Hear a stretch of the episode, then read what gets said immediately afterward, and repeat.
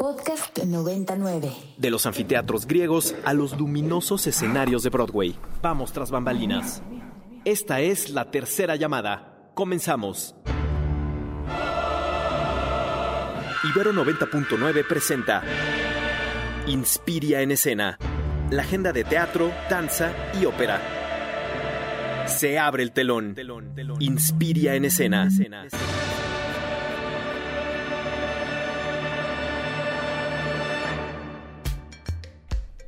Bienvenidas y bienvenides a Inspire en Escena, el el programa que inaugura la semana de culturales aquí en 99 todos los lunes a las 12, que tiene que ver con toda la agenda de teatro, ópera y danza, en, pues generalmente sí en la zona metropolitana, pero también nos interesa lo que acontece en todo nuestro país. Yo soy Caterina Sicardo Reyes y les saludo con mucho, mucho, mucho cansancio, pero también mucha emoción por todos los festejos que hemos tenido respecto a nuestro 20 aniversario aquí en Ibero 90.9. Seguramente como ustedes se acordarán, pues el viernes fue un justamente un maratón de 909 minutos de transmisión. Y después hicimos las cuentas y fueron más de 909 minutos de transmisión ininterrumpida donde estuvimos desde las 6 de la mañana hasta más o menos 9 y media eh, según yo eh, transmitiendo en diferentes locaciones y que todas y todes aquí. Estuvimos muy contentos por todos estos reencuentros de quienes han conformado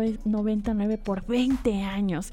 Y bueno vamos a comenzar este Inspiria en escena no sin antes recordarles que se pueden comunicar con nosotros a cabina y a WhatsApp en el 55 529 25 99 o por qué no por el Twitter arroba ibero 99 FM. Vamos a empezar con algunas de las noticias y es que el 16 de marzo hay un show de jazz en Pinche Bar y está bien chido porque es jazz contemporáneo al estilo clásico americano a través de los sonidos de Laura Kostinger y el Club del Algodón.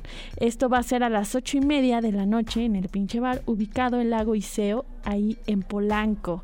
Y luego también tenemos otra noticia, sobre todo para los amantes de la danza, y es que tras ocho años de ausencia, la Compañía Nacional de Danza regresa con, con esta obra de danza em, titulada La Niña Malcriada. En el Teatro de la Danza Guillermina Bravo, la obra es original de Enrique Martínez y cuenta con música de los compositores Ludwig Hertel y Ferdinand Herold. La entrada es libre, así que pues vayan, esto va a ser de los sábados y domingos a las 13 horas.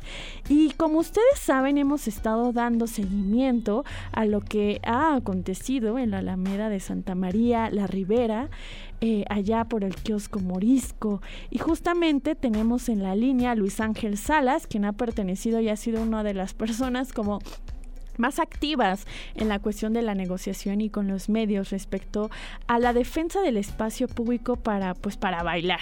Luis, ¿cómo estás? Hola, ¿qué tal? Muy buenas tardes y buenas tardes a todos. Pues Luis, cuéntanos que ayer tuvieron, y yo sé que tuvieron una jornada larga de baile, ¿no? Con el sonidero Cincelejo, que es el sonidero, digamos, ya tradicional que ha acompañado estos domingos de baile allá en la Alameda de Santa María la Ribera, pero también por ahí se les unieron el sonidero La Changa. Entonces, cuéntanos cómo les fue ayer. Bien, este, pues, el día de ayer este, efectivamente desarrollamos nuestro tradicional este, actividad de baile desde hace 12 años que hacemos en Santa María la Ribera, pero no pudo estar con nosotros como tal tocando sonido la changa, ya que por el nivel de convocatoria que tiene el sonido, se esperaban alrededor de 12 mil personas. Entonces, debido, debido al, al digamos, a a la falta de protocolos en materia de seguridad y logística no nos fue posible realizar el evento porque lo que nosotros hemos privilegiado como defensa pues siempre ha sido mantener y que se respete la integridad pues de todas las personas y de los adultos mayores principalmente que son los que acuden aquí eh, prácticamente al kiosco morisco no para realizar la actividad. Eh, tenemos una nueva fecha para poderlo realizar. Estamos en gestiones para poder contar con toda la logística necesaria y vamos a estar dando próximamente la fecha. Este, queremos que sea una sorpresa, pero este, más o menos la, tenemos programada para el mes de mayo.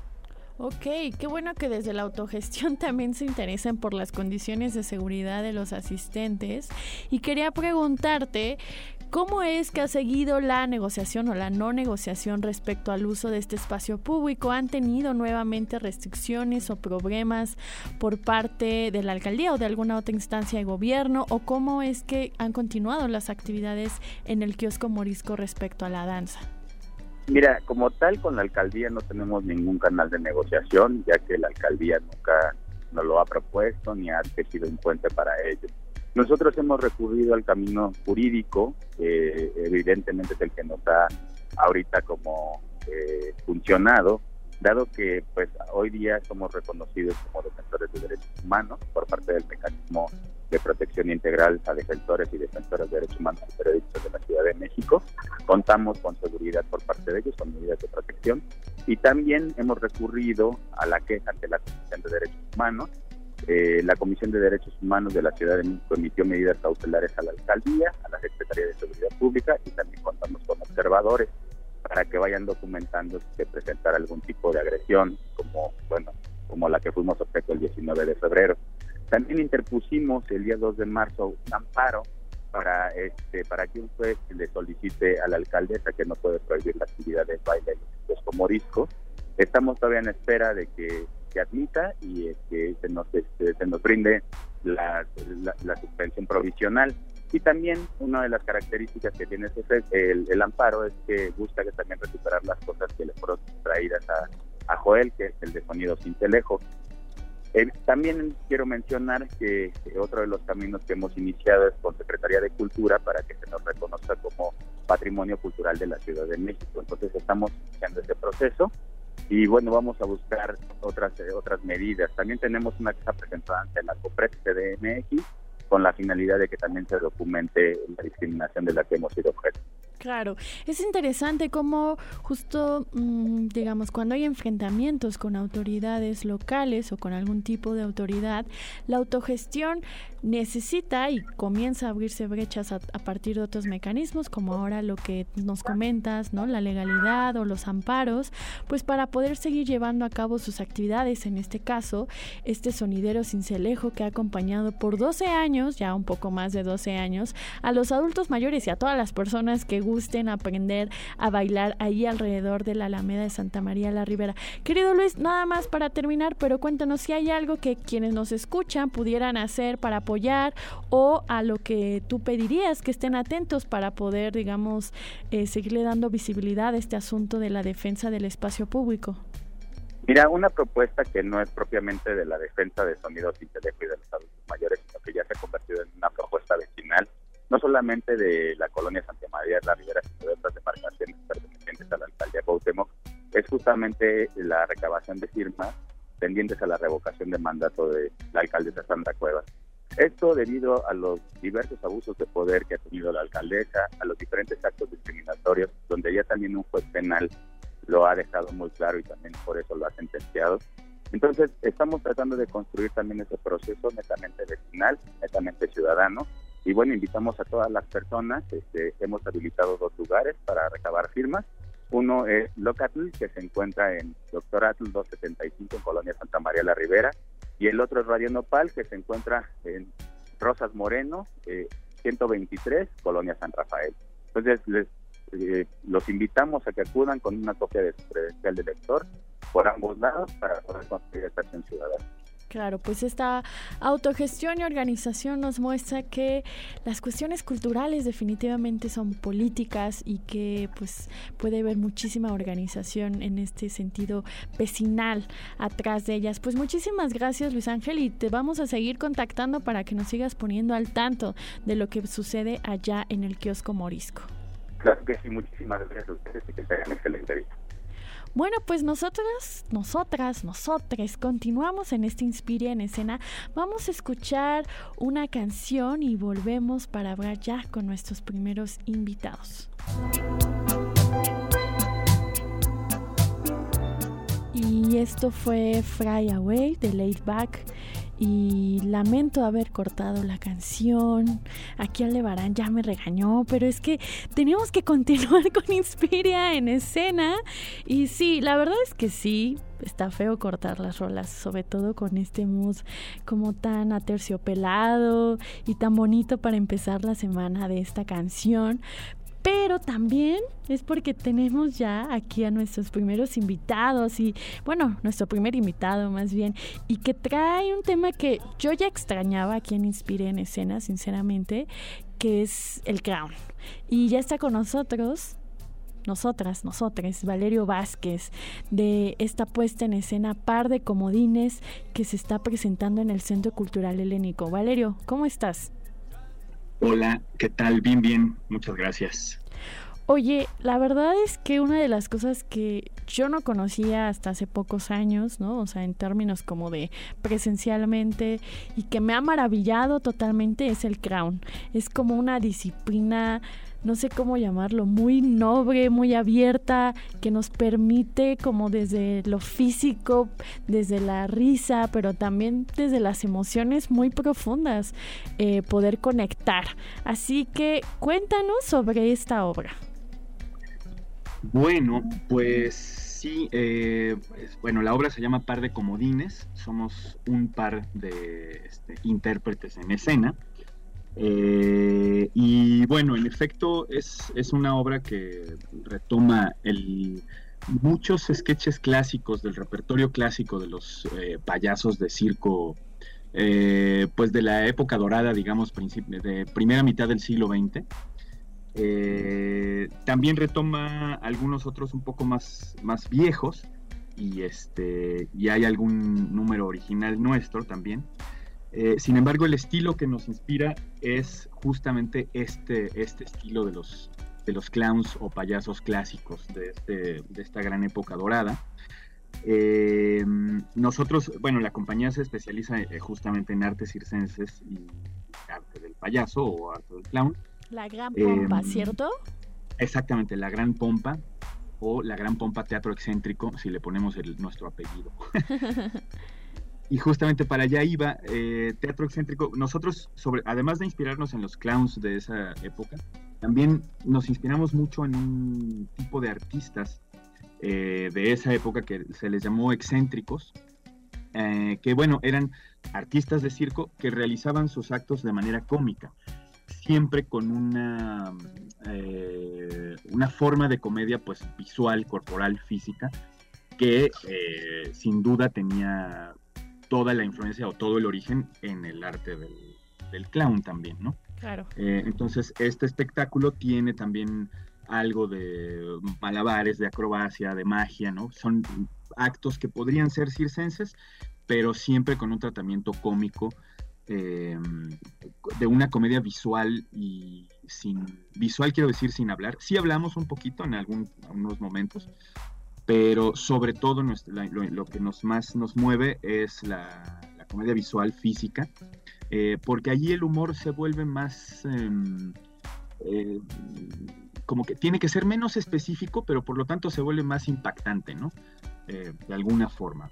Visualmente es como cuando uno ve una caricatura, no de estas, no animada, sino una, una caricatura dibujada, la imagen dice mucho más que, que las palabras, ¿no? Qué, qué interesante lo que nos estás contando porque nos permite entender cómo o lo hemos hecho durante las últimas semanas, ver nuevas formas de, o no, no de las que estamos acostumbrados de ser en el escenario. Y yo te quería preguntar, ¿a qué nos referimos cuando nos hablas de elementos más clásicos de los actos circenses? ¿Cómo podemos entender estos lenguajes? ¿Qué podemos encontrar en par de comodines? Claro, pues bueno, eh, todo el, circo, digamos, clásico del siglo XIX, inicios del XX, como todavía no había televisión ni cine, eh, contaba con su propio lenguaje muy, este, ¿cómo decirlo?, sin influencias, ¿no? Eh, entonces, hacia, hacia la segunda mitad del siglo XX fue perdiendo público el circo y entonces se buscó, buscó la gente de circo eh, acercarse más al, al estilo de la televisión, que el mismo estilo de la televisión en la actualmente, que bueno, ya ahora más menos televisión, sino más este internet, pero digamos, el estilo más de las pantallas tiende a ser mucho más mm, iba a decir vertiginoso, pero es que el circo también es muy vertiginoso, pero más bien mucho más este eh, fragmentado, los, los, bombardeos de pantalla, ¿no? Son eh, más inmediatos, no hay tiempo de construir una cosa y una narrativa, sino que lanza, bombardea imágenes, nos bombardea todo el tiempo con imágenes, imágenes, imágenes, videitos cortos, y quieren, todo el mundo estamos pensando en impactar de golpe, ¿no? En, 30 menos, en 10 segundos, en 5 segundos. Y muchas veces yo siento que en ese sentido, eh, con ese, en ese afán de querer impactar, nos empezamos a ir, o pistas, o en fin, hay una tendencia, creo yo, generalizada, a querer hacer las cosas para que impacten mucho más a veces morbosas o este o de chiste fácil, ¿no? Este, para notar una reacción rápida, una carcajada, ah, ya, rápido, ¿no? Y entonces no nos permitimos el tiempo de ir construyendo una relación con el público, que de eso también va mucho eh, eh, el estilo clásico, pues, ¿no? Em, de ir creando una fiesta en comunión con, los espectadores de ese día, un lenguaje, una, comunidad que durará lo que dure la obra, la hora, la, hora que dure la obra, los 60 minutos, este, durará este momento de, fiesta y de convivio que tendremos espectadores y artistas. Y entonces eso le da un carácter ese carácter festivo le da un carácter eh, único e irrepetible a cada función. ¿no? Oye Valerio, pero qué bonito pensar en las artes circenses, porque ahora que estamos o que estás reflexionando más bien sobre estos cambios en la comedia, etcétera, la verdad es que la relación de los grupos humanos con las artes circenses es larguísima en comparación con la que tenemos con, no sé, con las plataformas de streaming o con la televisión, ¿no? O sea, hay toda una mega, mega tradición de estos circos o estas personas que iban viajando de pueblos, de, de comunidades a comunidades y que mostraban un show y que justamente, ¿no? Había toda una tensión de personajes y que ahí era, por ejemplo, el teatro político de la época, ¿no? El teatro para las infancias, etcétera. Entonces, qué bonito eh, estudiar esta historia y seguirla poniendo en el escenario. Sí, pues este, en efecto, pues las artes circenses existen antes de llamarse circenses, ¿no? Antes de que el circo existiera y como que son una, eh, son inherentes al ser humano eh, en efecto no requieren ninguna tecnología, ser mediadas por ninguna tecnología, ¿no? Sino es simplemente el cuerpo del ser humano eh, realizando suertes extra cotidianas o, extraordinarias, ¿no? Es decir, fuera de lo ordinario para eh, expresar, es decir, como todas las artes, expresar una idea, una postura, un algo, ¿no? Y en esta eh, obra, en especial Par de Comodines, estás tú, Valerio Vázquez y Malcolm Méndez. Y de acuerdo a la ficha, ustedes hicieron la dramaturgia, la dirección y obviamente son el elenco. Entonces, ¿cómo es que se adapta y se planea una obra de Crown para, para el público? Claro, pues mira, eh, nosotros más que pensar en una obra eh, digamos, de 90 minutos o de 60 minutos, 70 minutos, vamos primero pensando en actos, ¿no? O sketches o escenas cortas que inician y terminan. Que generalmente lo, más importante para nosotros es que sea una anécdota muy sencilla. Que lo que se va a narrar en el escenario no sea tan complicado porque entonces la atención del público te va mucho más en tratar de comprender cuál es la, la, historia que se esté contando y no tanto se relaja el público en, tratar de vivir una, un momento único, festivo, ¿no? durante lo que dure el espectáculo. Entonces, nosotros vamos creando repertorio eh, que después lo ensamblamos y lo que hacemos eh, en este caso eh, es encontrar un un hilo conductor mínimo. En este caso, es este, nuestro hilo conductor es un sketch clásico, que es eh, el sketch de Guillermo Tell, que de lo que se trata es que un payaso trata de atravesar una manzana con una flecha y la manzana está sobre la cabeza del otro payaso o el otro clown. eh, emulando la, la, hazaña del legendario Guillermo Tell. Entonces, nosotros, ese es un sketch clásico que existe desde hace, pues no sé si 200, 300 años. Eh, ajá, que se ha ido repitiendo, es decir, pasando de generación en generación. Y entonces nosotros utilizamos ese pretexto para, digamos que fragmentamos ese sketch a lo largo de, todo el espectáculo y vamos insertando los actos eh, distintos en, las pausas que, decidimos para detener este sketch, ¿no? Pero digamos, la anécdota es querer que uno de los dos atraviese la manzana con una flecha, ¿no? Eh, y en los inter... sí, digamos, en, los fragmentos se van intercalando otros actos este, que de pronto no tienen nada que ver con el, con el, sketch de Guillermo Tell, pero en el momento del suceso escénico tienen todo que ver, ¿no? Eh, porque hay una comunicación espontánea con el público. Claro, pues qué padre utilizar el cuerpo para poner estas tensiones sobre el escenario, pero hacerlo también a través de, como dices, estas imágenes visuales que solo se pueden a través de este cuerpo y algunos objetos que seguramente con, con los que ustedes están jugando en el escenario. Pues nada más para ya terminar, Valerio, recuérdanos cómo podemos asistir a Par de Comodines que se está presentando en el Centro Cultural Helénico. Claro, pues estamos específicamente en el Foro La Gruta, que está dentro del Centro Cultural Helénico, eh, sábados y domingos a la una de la tarde. Nos quedan dos fines de semana, este y la próxima semana, es decir, terminamos el 26 de marzo. Y este y bueno, si nos siguen en redes sociales, en Facebook, Instagram eh, concretamente, ahí estamos todo el tiempo eh, publicando promociones y cosas para que puedan asistir más fácilmente. desde la Gran Pompa o desde el Centro Cultural Helénico?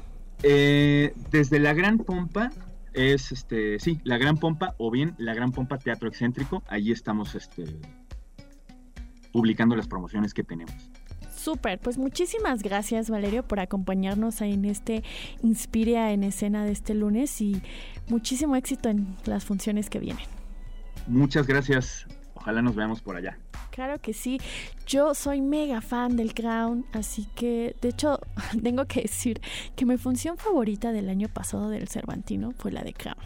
Quedé ah, hermosamente conmovida con todo lo que sucedió en esa función. Gracias, Valerio. Gracias a ti. Bueno, nosotros continuamos en este Inspiria en escena, evidentemente recordando el sensible fallecimiento pues del sábado de Ignacio López Tarso, este gran actor que hizo cine, teatro y que hasta sus 97 años continuaba, creo que la semana pasada en, en funciones teatrales. Así que eh, ayer mismo se le rindió homenaje de cuerpo presente en el Palacio de Bellas Artes, como debe de ser. Em, y nosotros tenemos la información en nuestra página web, así que vean por la tarde si quieren saber eh, sobre este gran, gran actor mexicano.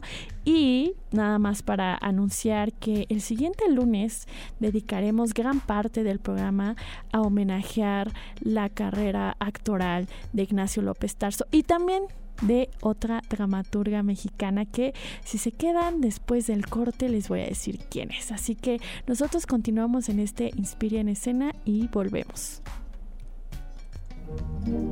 1, 2, 3, 1, 2, 3, 1, 2, 3, 1. 1, 2, 3, 1, 2, 3, 1.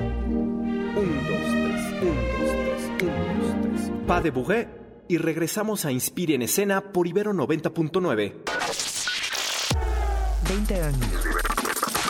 20 años de Ibero 90.9. 20 años de Ibero 90.9. Enciende tus oídos. Enciende la radio. Respira. Sube al escenario. Y rómpete una pierna. La función debe continuar. Regresamos a Inspire en escena por Ibero 90.9. Re bienvenidos y bienvenidas a este Inspiria en escena. Y como les comentaba, pues el siguiente lunes quiero y me interesa muchísimo que hagamos homenaje a personajes que lamentablemente se nos han adelantado en el camino, pero que han sido fundamentales para la construcción de la historia del teatro mexicano y también de lo que se conoce como la actuación. Y por supuesto, entre ellos está Ignacio López Tarso, que falleció el sábado pasado, pero también Luisa Josefina Hernández, una dramaturga fundamental para entender el siglo XX y a quien debo de decir que no tiene o no ha tenido hasta ahora el foco que se merece em, mediático, ¿no? Eh, así que sí, hemos decidido que le dedicaremos este próximo lunes a estos dos personajes emblemáticos de la cultura del teatro aquí en nuestro país.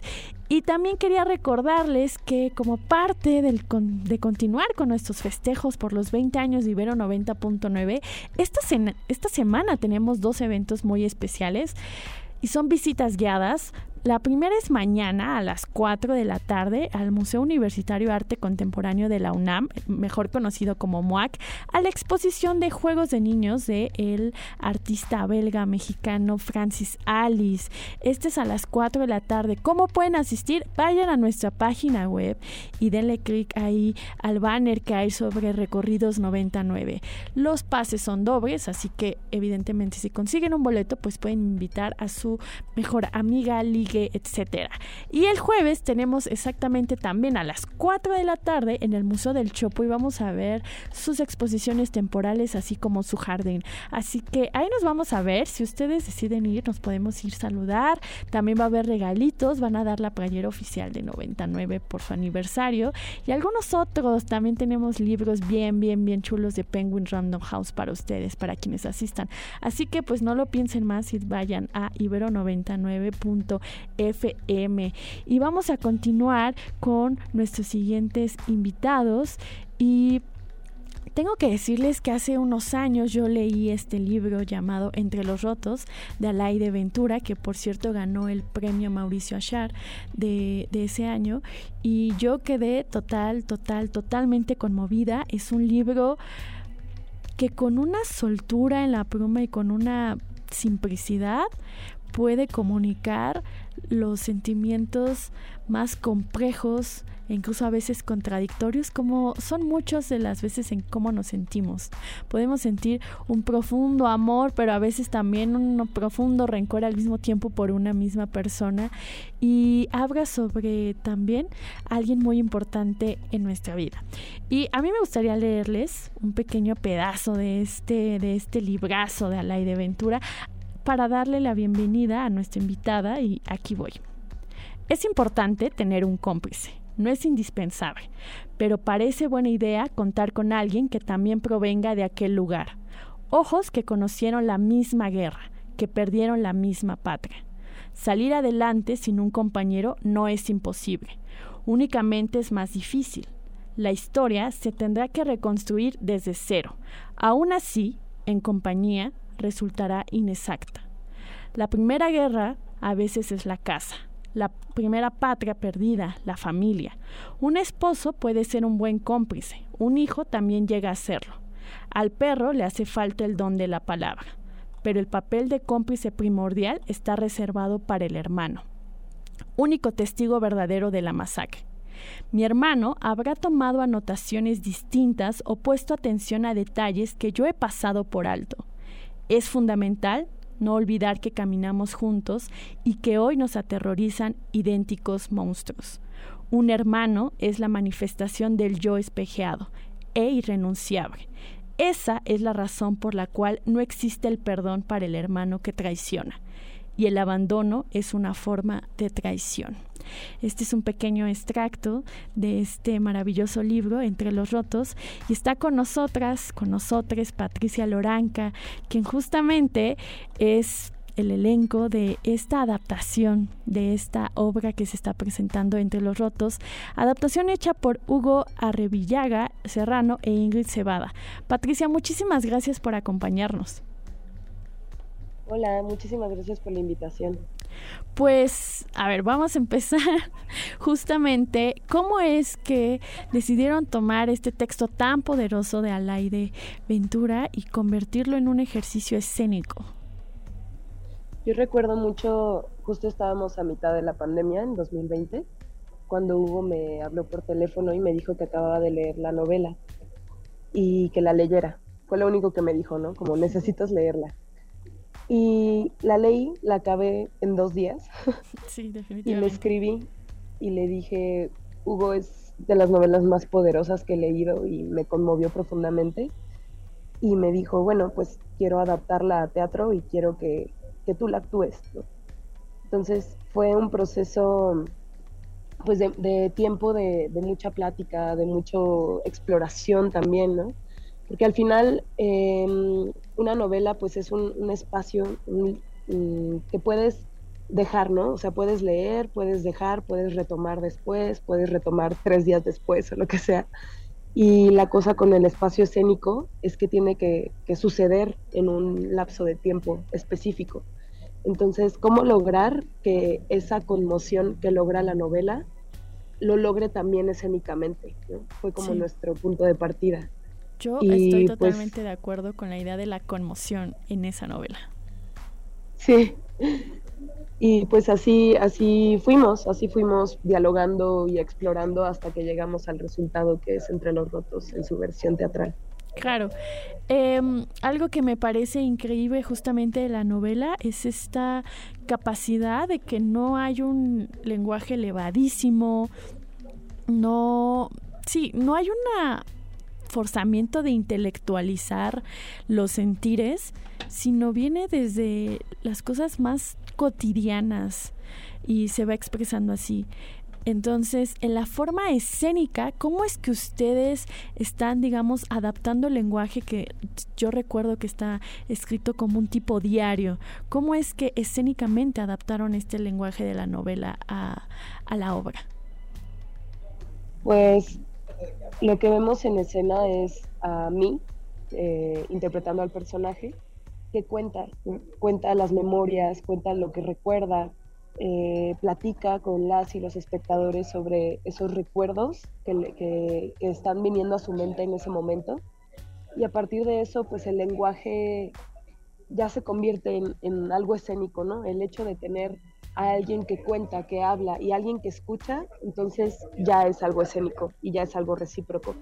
Y entonces eh, así se va creando y cada, por lo mismo cada función también es diferente porque el público lo recibe de manera diferente y esa retroalimentación es la que, pues la que al final conforma la obra. Sí, eh, Cuéntanos también un poco cómo es que ha sido el trabajo entre ti y, los dramaturgos, en este caso, bueno, no sé, los adaptadores, ¿no? En este caso del texto, ¿cómo es que se maneja este trabajo para preparar eh, estas puestas en escena?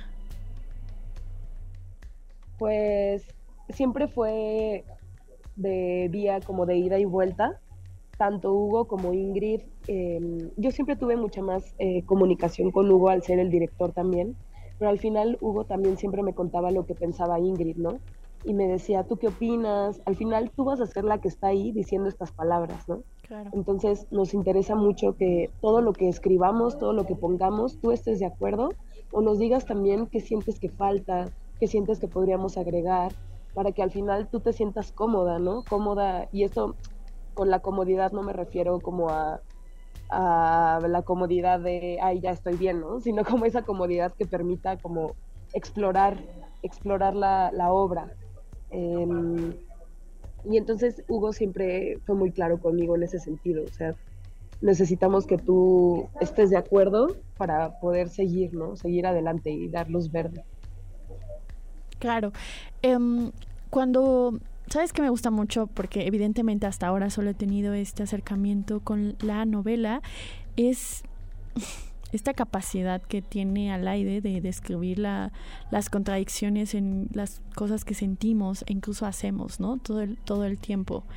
Y que creo que para quienes venimos de familias donde hubo violencia, etcétera, podemos encarnar muy bien estos espacios como de los enmedios, y como de las inseguridades, eh, de los no saber a veces qué es sano y qué, y qué no es sano, ¿no? Estas como dudas. Y que creo que en el, en el ejercicio escénico, wow, o sea, creo que va a ser un boom, pero que creo que puede haber algo ahí que se transforme en quienes tal vez están viviendo cosas parecidas o lo han hecho o incluso se encuentran en una situación así en este momento y no saben cómo reaccionar, reaccionar o cómo interpretarla.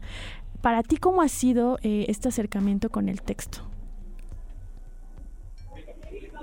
Em, pues ha sido un acercamiento muy que me ha costado mucho trabajo, la verdad, hasta cierto punto muy doloroso, porque como bien dices, el escuchar una historia que no es tuya pues de pronto te puede llevar a tus propias experiencias como persona, ¿no? Claro. O sea, puedes empatar en lo que le sucede a la otra persona, puedes reflejarte, puedes decir, yo también he estado ahí. Y en ese sentido, lamentablemente, pues la mayoría de las familias mexicanas viven violencia. Y creo que algo que construye muy bien esta novela y que me parece que logramos construir también escénicamente es cómo estas violencias que vivimos en familia repercuten en nuestro futuro en nuestra persona, en nuestro ser adulto, adulta y en nuestra sociedad, ¿no? Claro. Al final, por eso se llama Entre los Rotos, porque en realidad es como si todas las personas que habitamos esta sociedad mexicana estuviéramos un poco rotas. Y entonces, ¿cómo eso nos lleva a relacionarnos de cierta manera con las otras personas que también están rotas? Así es. Y sí.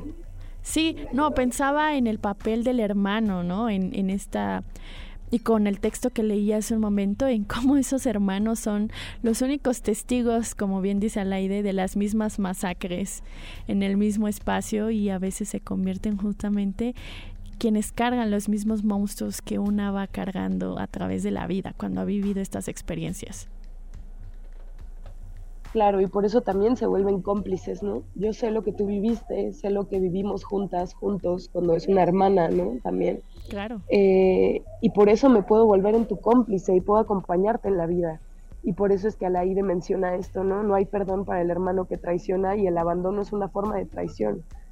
Eh, ¿Por qué me abandonas, no? ¿Por qué me dejas sola con estos restos? ¿Por qué no intentamos lidiar con esto juntos? Pero el asunto es que pues las personas lidiamos con nuestros dolores y las violencias de diferentes maneras, ¿no?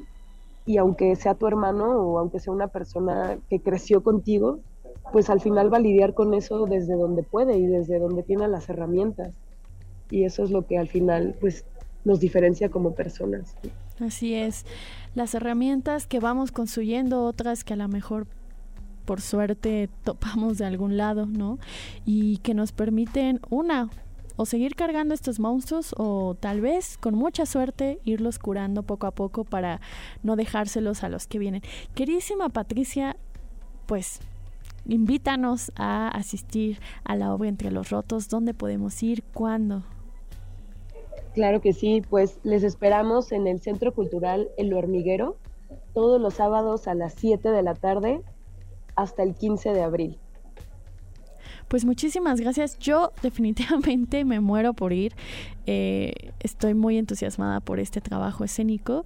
Y nosotras aquí en Inspira en Escena vamos a ir a una canción que nos va a preparar para la sección de nuestra prima Valerina que ya está aquí en la cabina de Ibero 90.9.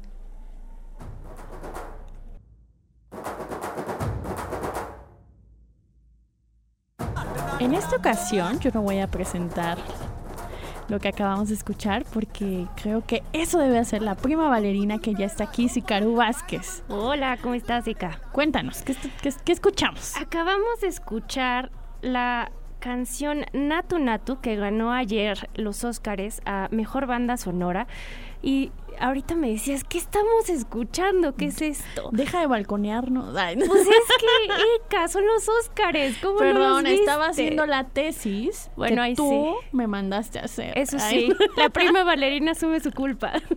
Bueno, te cuento, es la primera vez que una canción eh, en otro idioma, digamos, distinto al inglés, y que es de una película de la India, gana como mejor banda sonora. Y la verdad es que yo venía muy preparada a hablar, había preparado para hablar de los Oscars, hablar de La La Land, hablar de todas estas bandas sonoras con música que se habían pasado en los Oscars, hablar de Encanto el año pasado, pero cuando vi esta presentación el día de ayer quedé maravillada.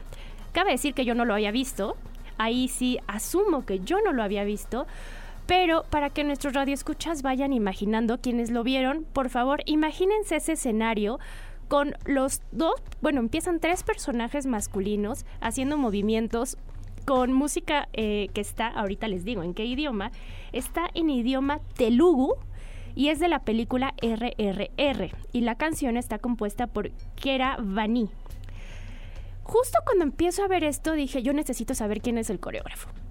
Y el coreógrafo es Prem Rakshit, un hombre que se dedica justo a estudiar los distintos movimientos dancísticos, pero populares.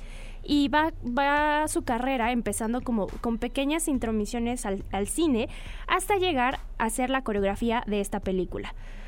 Pero justamente, a diferencia del video que, que tienen de esta película, donde hay una serie de grupos de la India peleando con unos ingleses, ayer en los Óscares pasaron algo muy curioso. Son ellos dos los personajes principales y están haciendo unos movimientos con las piernas como si estuvieran corriendo, juegan con sus tirantes, pero luego empiezan a hacer movimientos de Broadway. Y ahí te das cuenta que todo el panorama americano, norteamericanos de la comedia musical, pues ha llegado a muchos lugares y lo que nosotros a veces conocemos como Bollywood está también impregnado de esta cuestión más occidental. Claro, por supuesto. A ver, es que eh, sería exotizar y folclorizar a la banda, decir como, oh, las cosas se quedan ahí como en el, en el status quo y como si nada cambiase y es como, a ver, vivimos en un mundo globalizado. Por supuesto que todos los productos mediáticos que son consumidos van y también inciden en las que se puede decir como, no sé, ya cada vez sospecho más de cuando usan el concepto tradicional, pero bueno, por ahora no tengo otro mejor que, que, que para nombrarlo, así que tradicional. Por supuesto que hay una comunicación acerca de esto. Oye, Cap, digo, yo sé que tú no lo has visto y te, invitaría a que lo veas en cuanto salgamos de aquí, porque pasan cosas muy curiosas. Estamos acostumbrados a que en los Óscares siempre hay un personaje femenino bailando. Siempre. Y en este caso eran dos hombres. De entrada ahí, eso es algo que a muchas de las audiencias les causa... Em, pues no, no quiero decir incomodidad, pero sí es extrañeza, ¿no? Porque estamos acostumbradas que en la comedia musical o en las películas norteamericanas siempre hay una mujer al centro y aquí no. Entonces, de entrada, tienes a dos chicos con un fenotipo distinto que para también eso fue así ruptura total cuando la chica los presenta. La chica que los presenta así, casi con las lágrimas diciendo, bueno, esta es la primera vez que estamos aquí y que nos están tomando en cuenta porque la academia, digo, ya habrá quien de que especialista en esto que me diga, no, no, no te metas por ahí, pero sí, sí me parece algo importante. Ahora, Hablando de los movimientos coreográficos, tenemos a dos personajes principales y luego una suerte de grupos que están colaborando a manera de flash mob, que están combinándose alrededor del escenario para circularlos ellos dos y esto, si lo comparamos con el video original, en donde están en una suerte de palacio, se logra recrear esto en la escena de los Óscares. Pensemos que en los Óscares tienes un espacio muy pequeño de tiempo y tienes que pasar un video de 4 minutos 34, algo mucho más pequeño, y justo cuando te das cuenta que toda la audiencia se empieza a parar y a bailar, ahí es cuando dices, claro, esto es lo que tiene que ganar. ¿No? Y, eso que amo a mi Lady Gaga. La verdad. Todas.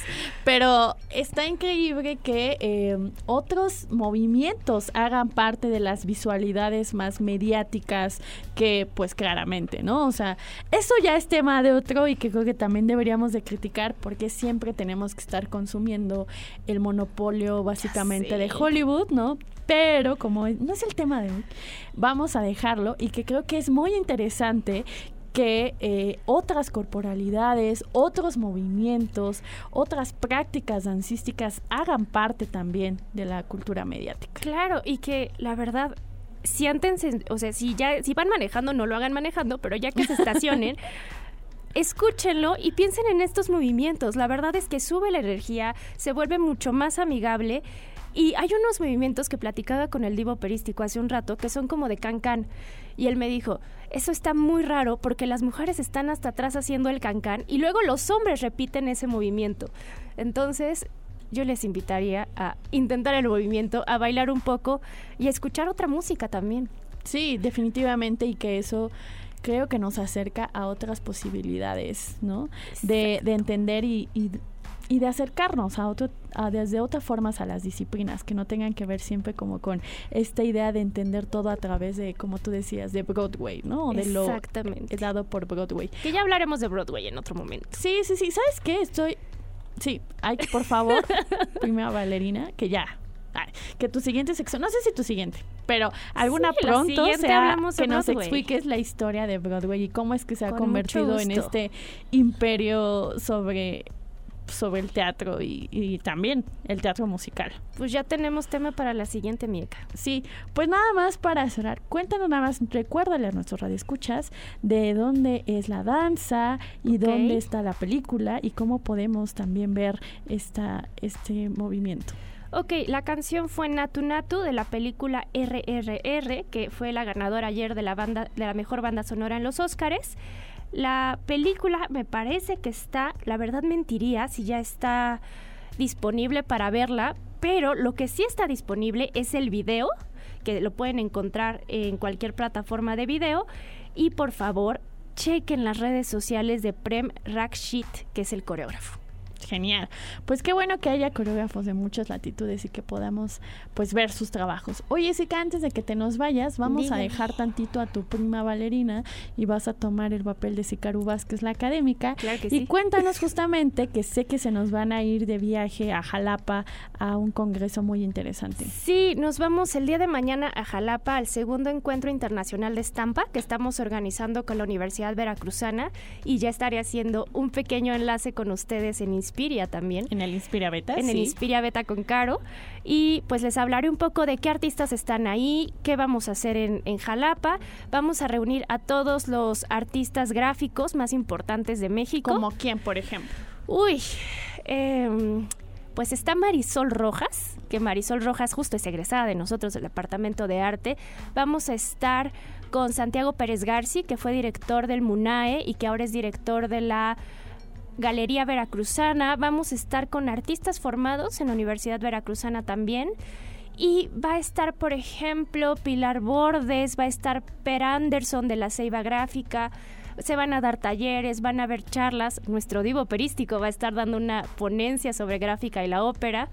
Yo voy de organizadora, en esta ocasión no voy a hablar de danza, pero créanme que es una oportunidad también de descentralizar las artes, de descentralizar la gráfica y sobre todo de hablar con colectivos de gráfica que están metidos Eka, en la parte política, en la parte de la enseñanza, en la parte social y bueno, yo feliz, ya sabes, en mi modelo de académica y no primo bailarina. No, es que está increíble porque la gráfica como disciplina es una de las que más, más, más está cercana a los movimientos sociales y los que la verdad más acompañan con el cuerpo y con la producción a los activismos diversos en nuestro país. Es decir, hay colectivos de gráfica en todo el país y generalmente siempre están relacionados, por ejemplo, con los movimientos en defensa del territorio. Pues sí que se nos acaba el Inspira en Escena. Muchísimas gracias por acompañarnos. Y les recordamos de nuestros recorridos en el MUAC, y en el Chopo, mañana en el MUAC y el jueves en el Chopo. Vayan a Ibero99.fm para conseguir su boleto. Yo soy Caterina Sicardo Reyes y muchísimas gracias al Levarán en los controles. Nos escuchamos el próximo lunes. Por hoy, la función ha llegado a su fin. Se apagan las luces, se cierra el telón. Ahora en el escenario, solo reina el silencio. O al menos hasta la próxima función de Inspiria en escena, por Ibero 90.9. contenidos como este, descarga nuestra aplicación disponible para Android y iOS o visita Ibero909.fm.